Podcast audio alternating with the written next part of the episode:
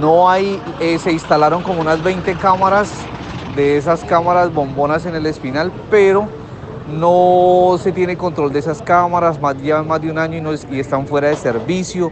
eh, por eso la cuestión de seguridad no, no ha sido posible eh, ponerle como un alto a eso. Esas cámaras solo sirven para que los chulos puedan tomar su descanso.